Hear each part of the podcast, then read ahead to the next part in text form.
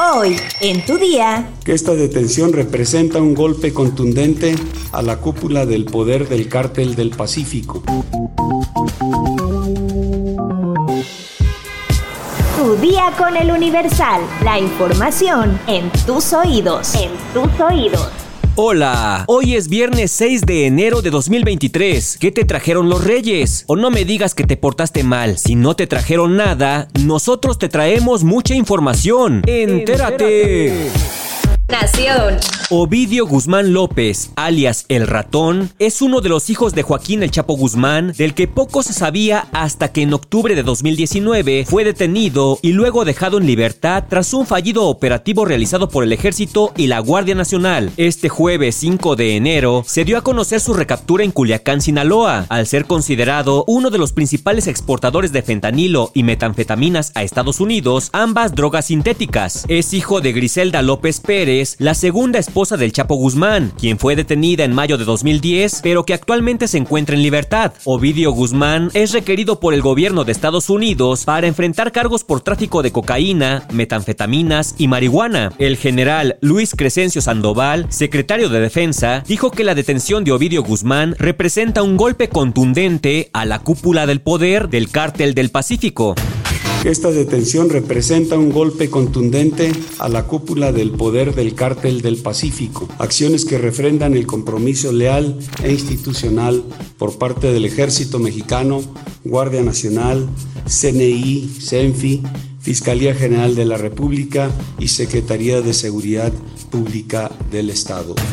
Derivado de la detención de Ovidio, se vivió un día violento en Culiacán, Sinaloa, donde se reportaron bloqueos, balaceras, saqueos y asaltos. Según se aprecia en un video publicado en Twitter por el columnista del Universal, Salvador García Soto, varias personas, en su mayoría hombres jóvenes, sacaron objetos de los establecimientos comerciales de Culiacán e incluso se les puede observar mientras cargan refrigeradores con el fin de llevarlos a sus automóviles. En otra grabación que se tomó desde el interior de un vehículo, se ve a un grupo de motociclistas estacionados afuera de un Oxxo y lo acompaña el texto, más saqueos en Culiacán donde prevalece el caos. En medios locales, la ciudadanía denunció el caos, pero el gobierno de Sinaloa lo negó. Una vez más hubo despojos de autos y quema de vehículos y de acuerdo con un primer reporte extraoficial, se trataría de delincuentes comunes que estaban aprovechando la situación. A casi 10 horas de la detención de Ovidio Guzmán, en la sindicatura de Jesús María, en Culiacán, las autoridades continuaban con el llamado a que la gente no saliera de sus casas y en las calles se reportaba el paso de decenas de vehículos con hombres armados. Los bancos suspendieron de igual modo sus operaciones, esto para atender la petición a la población en general de mantenerse resguardada en sus domicilios. En otro punto del estado, en las inmediaciones de Escuinapa, en una emboscada de la delincuencia organizada, el coronel de infantería Juan José Moreno Ursúa, comandante del 43 Batallón de Infantería con sede en Tepic y sus cuatro escoltas fueron asesinados. El mando militar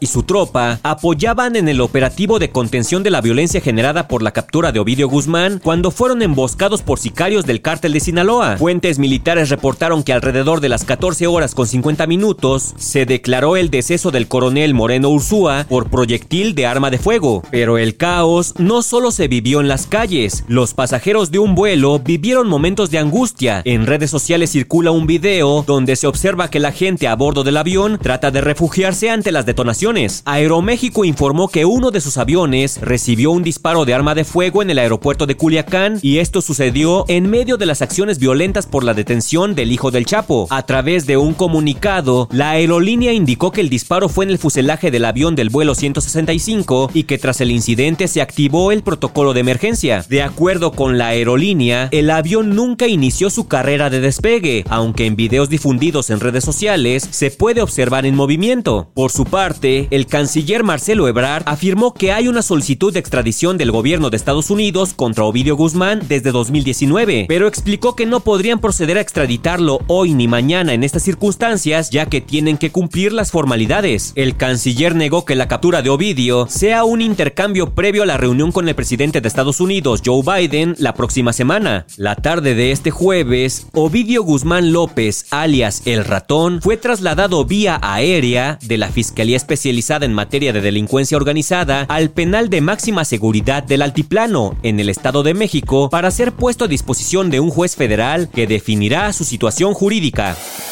Mundo. El expresidente de Estados Unidos, Donald Trump, publicó este jueves 5 de enero un video en el que acusa al actual presidente Joe Biden de estar del lado de los cárteles de la droga por su política migratoria, el mismo día que el demócrata anunció una expansión de su programa de permisos humanitarios. Las políticas de Biden en la frontera son una traición mortal a nuestra nación. Cuando yo era presidente, la política de Estados Unidos era la de acabar con los cárteles, de la misma manera en la que acabamos con el Estado Islámico, dijo el exmandatario en su red social Truth Social. Trump, que en noviembre anunció que se presentaría como candidato a ocupar de nuevo la Casa Blanca en 2024, puso en valor su política migratoria cuando estaba al frente del gobierno, asegurando que la frontera era mucho más segura hace dos años. Este jueves 5 de enero, el gobierno de Joe Biden anunció que aceptará a más de 30.000 migrantes al mes de Venezuela, Cuba, Nicaragua y Haití, expandiendo así ya un programa por el que ya concede actualmente permisos humanitarios a venezolanos. En paralelo, Estados Unidos expulsará de inmediato a México, a través del título 42, una normativa instaurada por Trump a los migrantes de esos países que intenten cruzar su territorio de manera irregular. Espectáculos. En días pasados, el exfutbolista Cuauhtémoc Blanco hizo público su deseo de unirse a la ya larga lista de celebridades que han llevado su vida a la pantalla chica a través de su propia bioserie. Incluso reveló que ya tenía en mente al actor que podría darle vida y es nada más y nada menos que el mexicano Diego Luna. Ahora, durante un reciente encuentro con la prensa, Diego fue cuestionado sobre si aceptaría interpretar al icónico jugador y aunque agradeció haber sido considerado para el proyecto, rechazó tajantemente la oportunidad, ya que, según él, no cumple con los requisitos necesarios. Pero si yo tengo dos pies izquierdos, no podría. Me, me, encantaría que hicieran algo sobre, sobre Cuauhtémoc y me tocó verlo jugar. No sé, te digo, te digo que para eso hay que, hay que jugar bien al fútbol, ¿no? Este, no está fácil. Lo que sí dejó en claro es que a pesar de que nunca fue un aficionado del América, equipo al que Cuauhtémoc Blanco perteneció gran parte de su carrera, le encantaría que el proyecto pudiera concretarse, ya que reconoce que el actual gobernador de Morelos fue un gran futbolista. Pero es que también cómo se le ocurre a Cuauhtémoc, Diego Luna para interpretarlo, mejor que llame a Adrián Uribe. ¿Sabes cuál es el origen de la rosca de reyes? Descúbrelo en el podcast De dónde viene. Escúchalo en todas las plataformas, Spotify, Google Podcast y Apple Podcast. De dónde viene es una producción de El Universal, no te lo pierdas. Ya estás informado, pero sigue todas las redes sociales de El Universal para estar actualizado. Comparte este podcast y el lunes no te olvides de empezar tu día. Tu, día, con, El Universal. Vámonos. Tu día con el Universal. La información en tus oídos. En tus oídos.